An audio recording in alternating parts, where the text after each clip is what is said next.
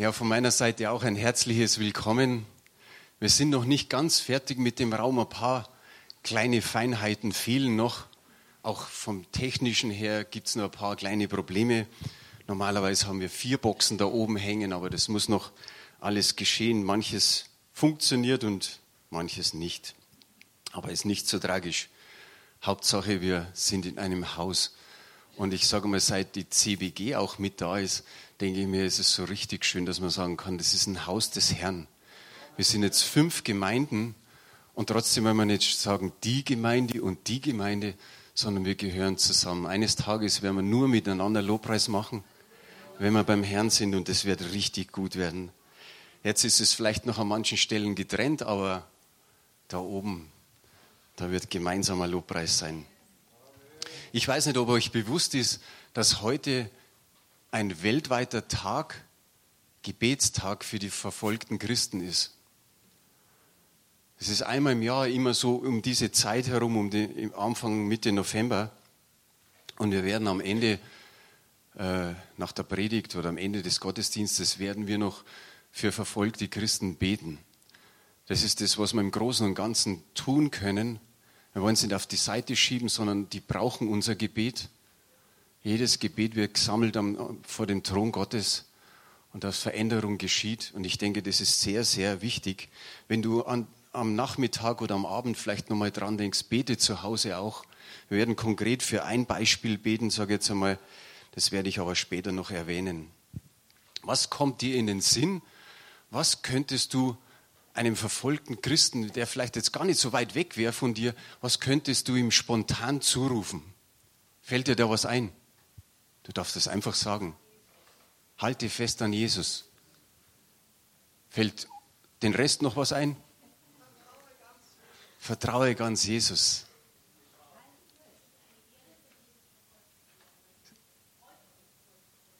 Okay, würdest du ihnen zurufen, freut euch, weil ihr verfolgt werdet. Gut. Eva, du hast auch noch was gehabt. Halte durch. Es ist auf alle Fälle ein Wort der Ermutigung. Du würdest ein Wort der Auferbauung hinrufen. Du würdest ein Wort zur Stärkung und vielleicht auch des Trostes ihnen einfach mal zurufen. Und darum heißt das Wort für heute Morgen, fürchte dich nicht, Gott ist mit dir. Da haben wir einfach die Folie, damit jeder noch, ich hoffe, dass wir die Folie haben. Geht gar nichts. Okay. Hauptsache ich habe die Bibel, gell? Fürchte dich nicht, Gott ist mit dir. Ich denke, die meisten von uns wissen, dass dieser Ausspruch ungefähr 360 Mal in der Bibel drin steht. Also eigentlich ein Zuspruch für uns alle jeden Tag. Du könntest jeden Tag aufblättern, vielleicht dann mit deiner Konkordanz und sagst, heute lese mal wieder, fürchte dich nicht. Und morgen lese ich es wieder und übermorgen wieder. Geht es euch so vielleicht an manchen Tagen, dass ihr in der Früh aufwacht, der Wecker klingelt oder ihr seid vielleicht schon vor dem Wecker wach, aber irgendwie graut es dir vor diesem Tag. Du weißt zwei, drei Dinge, die auf dich zukommen werden und du sagst, die möchte ich eigentlich nicht. Aber irgendwie kommen sie und du möchtest am liebsten gar nicht aufstehen. Und wie gut ist es da, wenn das Wort Gottes einfach mal sagt, fürchte dich nicht. Gott ist mit dir, dass du weißt, du gehst in den Tag mit Gott und du musst dich nicht fürchten, sondern er ist bei dir. Er weiß, dass wir uns manchmal fürchten und wir denken uns, der könnte doch alle Schwierigkeiten, alle Umstände, alle Nöte einfach mal wegnehmen, dass wir uns nicht fürchten müssten. Aber dem ist einfach nicht so. Ich glaube, du denkst dir genauso wie ich manchmal, was hat sich Gott dabei gedacht? dass er immer wieder schreibt in seinem Wort, fürchte dich nicht. Und dann noch dazu, ich bin bei dir. Wenn wir in der Bibel nachschauen, und das machen wir jetzt dann gleich, wie viele Menschen das da gegeben hat, die einfach ermutigt worden sind, fürchte dich nicht, Gott ist bei dir. Und ich denke ganz besonders an die Christen, an unsere Brüder und Schwestern, die in, gerade in den afrikanischen und asiatischen Ländern sind, die verfolgt werden. Wie gerne würden wir sagen, wir können ihnen irgendwie helfen, aber meistens ist es von unserer Stelle eigentlich, und ich sage es in Anführungsstrichen, nur das Gebet. Und das vergessen wir manchmal, dass wir sie einfach in unserem Gebet einschließen. Geht es dir manchmal so, dass du sagst, ich spüre Gott nicht, ich fühle ihn nicht? Dann sind es einfach Gedanken und Gefühle. Aber er hat zugesichert, dass er alle Zeit bei uns ist. Ich habe mir so die Texte gerade bei Noah und Abraham durchgelesen, äh, vielleicht teilweise auch überflogen. Aber was mir aufgefallen ist, dass Gott so oft sagt, ich will. Das ist sein Wille. Er will das gerne mit uns sein. Er sagt nicht einfach so, oh, das ist eine Anstrengung für mich, eigentlich mag, mag ich gar nicht, sondern er sagt, ich will mit dir sein. Wer ist verheiratet? Doch einige. Irgendwann hat es mal ein ganz besonderes Ich will gegeben, oder? Wie du zu deinem Ehepartner gesagt hast, ja, ich will. Ich will das ganze Leben mit dir verbringen. Ich will. Auch mit allen Schwierigkeiten. Und schaut euch mal in der Bibel all die Leute an, mit denen Gott gegangen ist und Gott immer wieder gesagt hat, ich will. Auch Jesus hat zu uns gerufen, wir sind die Braut. Ich will. Er wollte es, dass er für unsere Sünden starb. Und er will auch immer noch die Beziehung zu dir haben. Er will mit dir gehen. Ich habe mir so hingeschrieben, Abraham, Isaac, Jakob, Josef, Mose, Josua, David, wie werden im Hebräerbrief bezeichnet? Als die Glaubenshelden. Aber warum waren sie Glaubenshelden? Weil sie es wussten, er will mit ihnen sein und mit ihnen kann man über Mauern springen. Und genau das ist geschehen. Wir möchten oft, dass die, die ganzen Schwierigkeiten weg sind und dass wir so das alleine schaffen. Aber ich glaube, Gott schenkt genügend Herausforderungen, wo wir einfach drinstehen und sagen, jetzt weiß ich nicht mehr weiter. Wie gut ist es dann, uns bewusst zu machen, ich muss mich nicht fürchten, sondern er ist mit mir. Im Psalm 23, Vers 4, jetzt haben wir ja die Folie, auch wenn ich wandere im Tal des Todesschattens, fürchte ich kein Unheil, denn du bist bei mir, dein Stecken und dein Stab trösten mich.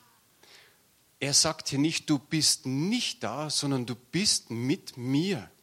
Er ruft nicht aus so ein, so ein, so ein, äh, so ein Hoffnungsgebet, Herr, verändere die Umstände.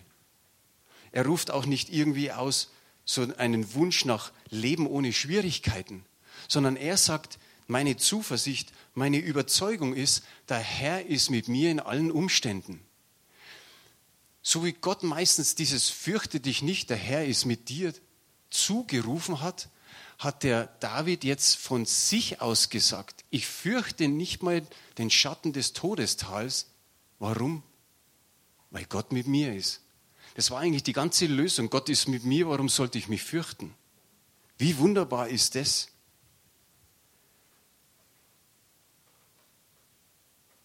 Der Jakob, ihr wisst, Jakob hat immer wieder ein bisschen getrickst. Und gerade auch gegenüber seinem Bruder. Und dann ist er viele, viele, viele Jahre weg. Und irgendwann kommt der Punkt, wo er sich sagt, wieder zurückzugehen. Besser gesagt, Gott sagt zu ihm im 1. Mose 31, Vers 3, und der Herr sprach zu Jakob, kehre zurück in das Land deiner Väter und zu deiner Verwandtschaft. Und was kommt jetzt? Ich werde mit dir sein. Er hatte Schiss, er hatte richtig Angst, sich seinem Bruder wieder zu zeigen. An einer Stelle steht, dass Esau ihm entgegengekommen ist mit 400 Mann. Das ist schon irgendwie furchterregend. Er hat Tiere sammeln lassen. Wenn ich es richtig zusammengezählt habe, sind es 550 verschiedene Tiere gewesen, die er schon so als Segnungsgabe, als Geschenk einfach mal vorausgeschickt hat. Er hat sich in Lagern aufgeteilt, dass vielleicht doch noch ein paar übrig bleiben. Er hatte wirklich Angst vor Esau. Aber er wusste, weil Gott sagt, ich werde mit dir sein, gehe ich. Und er ist gegangen und es ist wunderbar ausgegangen. Er hat sich ich sage mal, richtig gedemütigt. Er ist dem Esau, seinem Bruder, entgegengekommen und hat gesagt, mein Herr. Und von sich hat er gesprochen, dein Knecht. Aber was hat stattgefunden? Eine wunderbare Versöhnung. Und wie wichtig ist es, versöhnt zu sein. Vielleicht geht es dir an diesem Punkt ähnlich. Du sagst, ich komme da einfach nicht drüber hinaus. Ich spüre manchmal Gott nicht. Eigentlich müsste in meiner Familie so einiges besser werden. Da bräuchte es Vergebung, da bräuchte es Versöhnung. Ich habe letztes Mal das ganz kurz erwähnt bei, bei der CWG, als Pastor Thier da einfach gesagt hat, predige mal spontan. Und ist unter anderem ist mir eingefallen, wie ich meinem Vater vergeben habe. Das war so vor 25 Jahren. Ich marschierte da drüben im Park. Und irgendwie habe ich von meiner Mutter erfahren, was mein Vater alles getan hat und gesagt hat über mich, was ich nicht wusste. Und dann waren noch einige Dinge, die ich wusste. Und ich habe mir gedacht, ich will das nicht mehr. Ich will, dass ich frei bin und dass mein Vater frei ist. Und ich habe das alles im Gebet einfach vor Gott gebracht. Es war ein wunderbarer Spaziergang. Ich fühlte mich danach wirklich erleichtert wo ich einfach zu Gott gesagt habe, alles vergebe ich meinem Papa und ich liebe ihn. Und am nächsten Tag klingelt das Telefon, mein Papa ist am Telefon, der nie telefoniert. Und dann sagt er als ersten Satz, wann kann ich deinen Sohn wieder haben zum Aufpassen? Er war damals gerade zwei Jahre alt. Bei den Töchtern hat er genügend aufgepasst, auch meine Mutter, sie sind mit ihnen in den Urlaub gefahren, alles Mögliche gemacht. Und dann sagt er einfach, weißt du, ich konnte mit dir nichts anfangen. Wie du klein warst, ich konnte mit dir nichts anfangen. Und ich sagte einfach am Telefon, Papa, ich habe dir schon vergeben. Wow, es war am Tag davor. Am Tag davor habe ich es Gott gebracht und jetzt kommt dieses Telefonat zustande. Aber mir, ich glaube, mir ist nicht alleine der Stein runtergefallen, sondern auch mein Papa. Er sagte, ich mache alles gut mit deinen Kindern. Ich sage, Papa, du musst nichts gut machen. Es ist alles okay. Ich liebe dich, es ist gut so. Aber wie wichtig ist diese Vergebung, diese Versöhnung? Vielleicht tust du dir schwer, aber denk an Jakob. Jakob hat, zu Jakob hat er gesagt, geh zu deiner Verwandtschaft. Und es hat Versöhnung stattgefunden. Der nächste, der Josua, wir wissen, dass er im Zelt der Begegnung oft länger war, vielleicht noch wie Mose.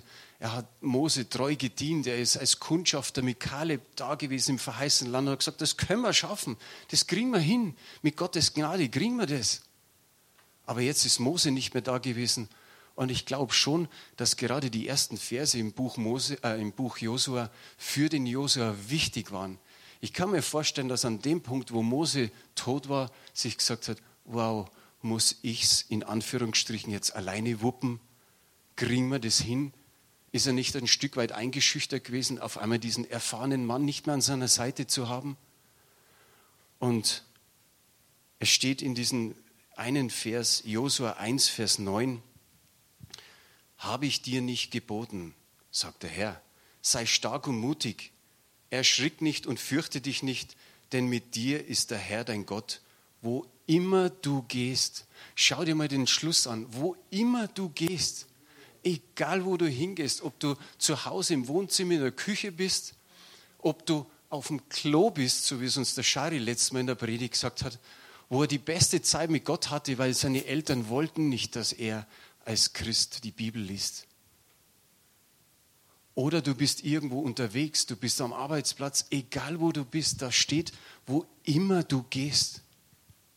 Wo immer du dich befindest, er ist mit dir. Wie gut tut es zu wissen. Ich glaube, kopfmäßig wissen wir es, aber ob es richtig im Herzen verankert ist, das ist oft der längste Weg, wie man so schön sagt.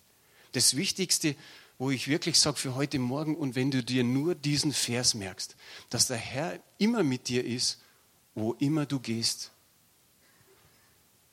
In meinem Büro ich bin jetzt aus dem hintersten Büro vor einiger Zeit rausgegangen, aber das habe jetzt zum Pastor Theodor gesagt, geh du in das Büro, ich bin jetzt schon im anderen Büro, aber in diesem Büro ist so eine schöne Holzarbeit. Und es ist über der Tür, genau Josua 1, Vers 9. Der Herr ist mit dir, wohin du gehst. Und nachdem ich gestern vor meinem Büro noch in diesem Fach rumgewühlt habe, was da alles reingelegt worden ist, finde ich das nächste.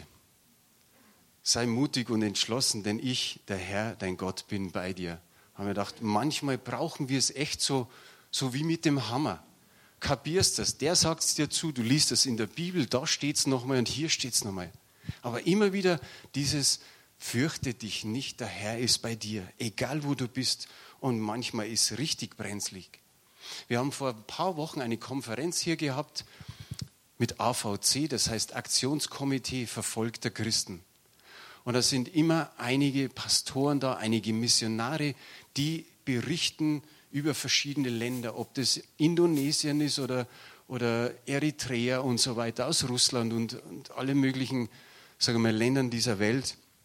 Und die hatten verschiedene Titel für ihre Predigten, die sie hier gehalten haben. Und da hieß es vorne dran, unterwegs. Einfach zu wissen, überall ist Gott, wohin wir gehen, wir sind mit ihm unterwegs. Und dann hießen die Titel unterwegs mit Ausdauer, unterwegs ins Ungewisse und dann kommt es noch krasser, unterwegs, wo es eigentlich nicht möglich ist. Das gilt unseren Brüdern und Schwestern in den, in den Ländern, wo sie verfolgt werden. Aber insgesamt wurde das zusammengetan, unterwegs in der Kraft Gottes. Und das ist wichtig auch für unser Leben, dass wir auch manchmal ins Ungewisse gehen, aber wissen, wir können in der Kraft Gottes unterwegs sein. Gideon ist der nächste Mann. Er sollte Israel vom Joch der midianitischen Herrschaft befreien. Und wisst ihr, der Engel des Herrn, der kommt einfach so daher und sagt, du streitbarer Held, du tapferer Kämpfer. Und der Gideon wird wahrscheinlich, der, der droscht seinen Weizen in der Kälte, damit die Midianiter ihn nicht nehmen konnten, was hat sich der, der Gideon in dem Moment gedacht? Hat sich der umgedreht? Nee, mit, mit wem redet er denn? Du streitbarer Held, du tapferer Kämpfer. Und dann kommt er daher und sagt, Mensch, mein Geschlecht ist in Manasse das geringste und ich bin noch der Jüngste. Nimm doch einen anderen. Wie hat sich dieser, dieser Gideon gefühlt? So, wenn wir sagen, okay, wir sind jetzt 120 Leute oder so, dann hätte sich er bestimmt als Nummer 115 gefühlt. Nicht vorne dran irgendwie, sondern da ganz hinten. Ich bin Nummer 115, was willst du mit mir? Und wie oft stecken wir da drin, dass wir uns abgelehnt fühlen, dass unser Selbstbewusstsein nicht groß genug ist und dass wir eigentlich immer so Nummer 115 sind. Auch vor Gott, nicht nur vor den Menschen, sondern auch vor Gott, wo wir sagen, Herr, nimm einen anderen. Was willst du mit mir? Und wir wissen, was, was geschehen ist durch Gideon, natürlich mit der Kraft des Herrn. Jeremia, der war fast hoffnungslos. Er hat die Berufung bekommen, er ist Prophet und er sollte Gottes Wort seinen, äh, seinem Volk verkünden, aber er wusste, dass so viele gegen ihn waren. Und dann kommt das Wort Gottes zu ihm in Jeremia 1, Vers 19 haben wir auch auf Folie, und sie werden gegen dich kämpfen, dich aber nicht überwältigen. Denn ich bin mit dir, spricht der Herr, um dich zu retten. Das ist schon ein heftiger Auftrag, oder? So das Wort Gottes äh, predigen und dann hörst, hörst gleich, dass sie gegen dich kämpfen, aber sie werden dich nicht überwältigen. Ich weiß nicht, wie es jeden Einzelnen von uns gegangen wäre bei so einer Berufung. Er sagt, ziehe ich sie durch? Hat wirklich Gott gesprochen oder habe ich mir das nur eingebildet? Und ich werde dich erretten. Dem Paulus ging es genauso. Wir haben im, im 2. Korinther Kapitel 1 ab Vers 8 folgendes. Denn wir wollen euch, Brüder und Schwestern, nicht verschweigen die Bedrängnis, die uns in der Provinz Asia widerfahren ist da wir über die Maßen beschwert waren und über unsere Kraft, sodass wir auch am Leben verzagten. Und wir dachten bei uns selbst, zum Tode verurteilt zu sein. Das geschah aber, damit wir unser Vertrauen, das hat einmal auf der Seite jemand gesagt, damit wir unser Vertrauen nicht auf uns selbst setzten, sondern auf Gott, der die Toten auferweckt, der uns aus solcher Todesnot errettet hat und erretten wird.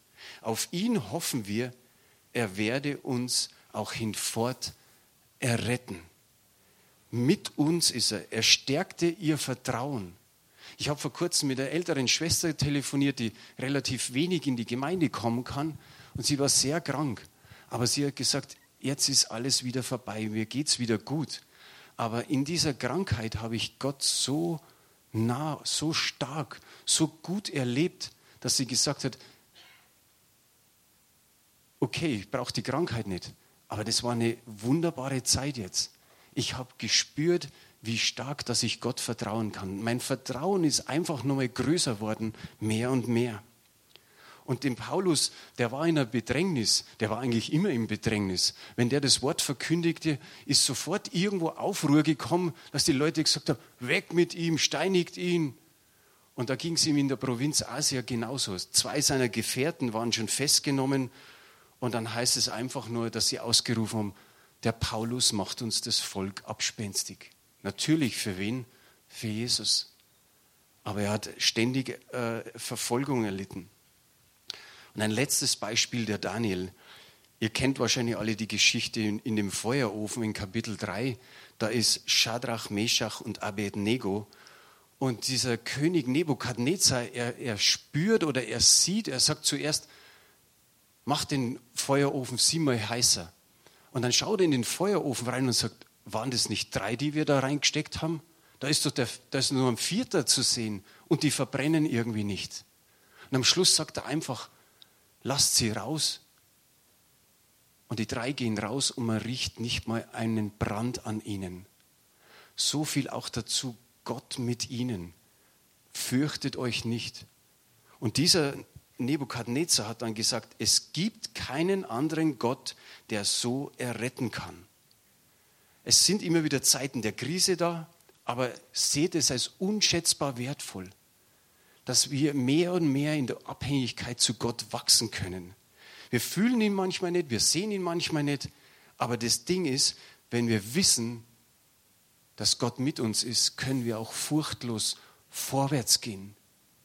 Nicht mehr furchtlos nach hinten schauen, wo wir sagen, ach, was war da alles gut oder was war da alles schlimm, wie schlimm wird es erst werden. Das haben wir jetzt nicht auf Folie, aber ich, oder gut, lassen wir die letzten zwei Folien noch. Das ist nochmal neutestamentlich, dass auch wir sagen können, ach, das war jetzt alles oder das meiste Altes Testament. In Matthäus 28, Vers 20 heißt es, und siehe, ich bin bei euch alle Tage bis an der Weltende. Er versäumt nicht irgendwie einen Tag, wo er nicht mit dir ist. Jesus hat auch in Johannes 14, Vers 16 gesagt, und ich werde den Vater bitten, und er wird euch einen anderen Beistand geben, dass er bei euch sei in Ewigkeit. Er hat vorher die Tanzgruppe getanzt, den Heiligen Geist eingeladen. Tu das jeden Tag, lad ihn ein in dein Leben und er wird mit dir gehen und du musst dich nicht fürchten. Wenn hier steht Beistand, dann heißt es der zur Unterstützung herbeigerufene der Helfer, der Tröster, der Fürsprecher, der Stellvertreter, einer vom gleichen Typ wie Jesus, der geht mit dir jeden Tag neu.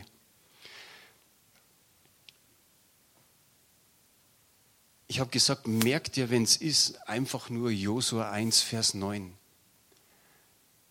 Damit du nicht mehr als Zweifelnder hier rausgehst. Der Gideon, das war ein Zweifler der hat gesehen, vor lauter Angst hat er sein, sein Weizen gedroschen in der Kälte. Und ich lese nochmal die Verse, die haben wir jetzt nicht auf Folie. Da erschien ihm der Engel des Herrn und sprach zu ihm, der Herr ist mit dir, du tapferer Held. Gideon aber sagte zu ihm, und jetzt kommt's, das ist fast ironisch, bitte, mein Herr, wenn der Herr mit uns ist, und jetzt kommt es warum, warum hat uns denn das alles getroffen? Und jetzt kommt es wo? Und wo sind alle seine Wunder, von denen uns unsere Väter erzählt haben? Wenn sie sagten, hat der Herr uns nicht aus Ägypten heraufkommen lassen? Jetzt aber hat uns der Herr verworfen und uns in die Hand Midians gegeben. Da wandte sich der Herr ihm zu und sprach, geh hin in dieser deiner Kraft und rette Israel aus der Hand Midians. Habe ich dich nicht gesandt? Er aber sagte zu ihm, bitte mein Herr, womit soll ich Israel retten? Siehe, meine Tausendschaft ist geringer, äh, ist die geringste im Manasse und ich bin der Jüngste im Haus meines Vaters. Da sprach der Herr zu ihm, ich werde mit dir sein und du wirst Midian schlagen wie einen einzelnen Mann. Eins zu eins war für Gott der Kampf, mehr nicht. Und ihr wisst, wie viel das er von seiner Truppe dann weggetan hat um diesen Kampf letztendlich zu gewinnen und zu sehen, es war der Herr, es war die Gnade des Herrn, es war nicht er selbst und seine paar Mannen, die er hatte, sondern es war er. Aber geh nicht zu Gott und, und mein ironisch, naja, du sollst mit mir sein, spüre ich aber nicht, fühle ich aber nicht. Schau nicht auf die Vergangenheit zurück, wo, wo er gesagt hat, der Gideon, wo sind denn die ganzen Wunder? Es passieren Wunder über Wunder, aber wir erzählen es meistens nicht, was Gott Großes in unserer Mitte tut. Schaut einfach darauf, dass ihr nicht im Zweifel geht und sagt, der Herr ist nicht mit mir. Es steht da, wo immer du gehst, also beim Vorwärtsgehen. Du sollst nicht mehr zurückschauen, sondern vorwärts schauen und mit ihm gehen. Das ist das ganze Ding. Ich weiß nicht, was dein Feuerofen ist, wo du vielleicht drin steckst. Ist es gerade wegen Vergebung und Versöhnung in der Familie? Ist dein Feuerofen vielleicht ich bin eh nicht wichtig, ich bin Nummer 115 von 120. Ist dein Todesschatten irgendwie so zu vergleichen, dass du sagst, ich traue meinen Mund nicht aufmachen, wenn ich mit anderen Menschen spreche über Jesus, äh, sprechen will über Jesus? Ist da irgendwas, was, was dich hemmt, weil du irgendwie nicht spürst, dass Gott mit dir ist? Ich hoffe, dass ich irgendwie dir helfen konnte heute Morgen, dass der Zweifel einfach weg ist. Gott ist wirklich immer da, wo du gehst. Nicht irgendwie ganz weit hinten, nicht ganz weit vorne, sondern direkt mit dir. Wenn du es irgendwie spüren könntest, würde er dir sogar nur die Hand so geben, dass du sagst, der ist mit mir, ich, ich spüre es richtig, ich kann mit ihm gehen. Und ich glaube, dass das, was die Tanzgruppe jetzt dann bringt, dass das vielleicht ein, ein Stück weit dazu passt. Marianne wird sicherlich vielleicht noch mal kurz was sagen. Aber lasst uns zum Gebet aufstehen, bevor die Tanzgruppe kommt. Vater, ich möchte dir danken, ganz besonders heute Morgen, für dein Wort. Danke, dass du es uns gegeben hast als Speise, Herr. Herr, dass es ein Licht ist auf unseren Weg, Herr. Und dass wir uns an, an dem orientieren dürfen und an nichts anderem. Es ist eine Richtschnur es ist wichtig für unser ganzes Leben, Herr. Vater, wir haben unser Leben dir gegeben und wir wollen nicht einfach nur so dahinschlendern in unserem Leben, sondern gut und stark gekräftigt im Kraft der, der Kraft Gottes gehen, weil wir wissen, du bist mit uns. Vater, tilge jeden Zweifel, der in unserem Leben noch da ist, der es vielleicht sagt, du bist nicht mit uns, sondern Herr, stärke uns, kräftige uns mit deinem Wort, Herr, komm mit, mit, deiner, mit deiner Liebe, Herr, überschütte sie über uns und lass uns nicht los, äh, losgehen, ohne dein Wort zu haben. Zu wissen, wir müssen uns nirgends fürchten, egal was ist, ob es finanzielle Sorgen sind, ob es irgendwie Trouble in der Familie ist, Schwierigkeiten in der Ehe, am Arbeitsplatz oder wo es auch immer ist. Herr, wir müssen uns nicht fürchten. Und wir danken dir, dass das so ist, in Jesu Namen. Amen.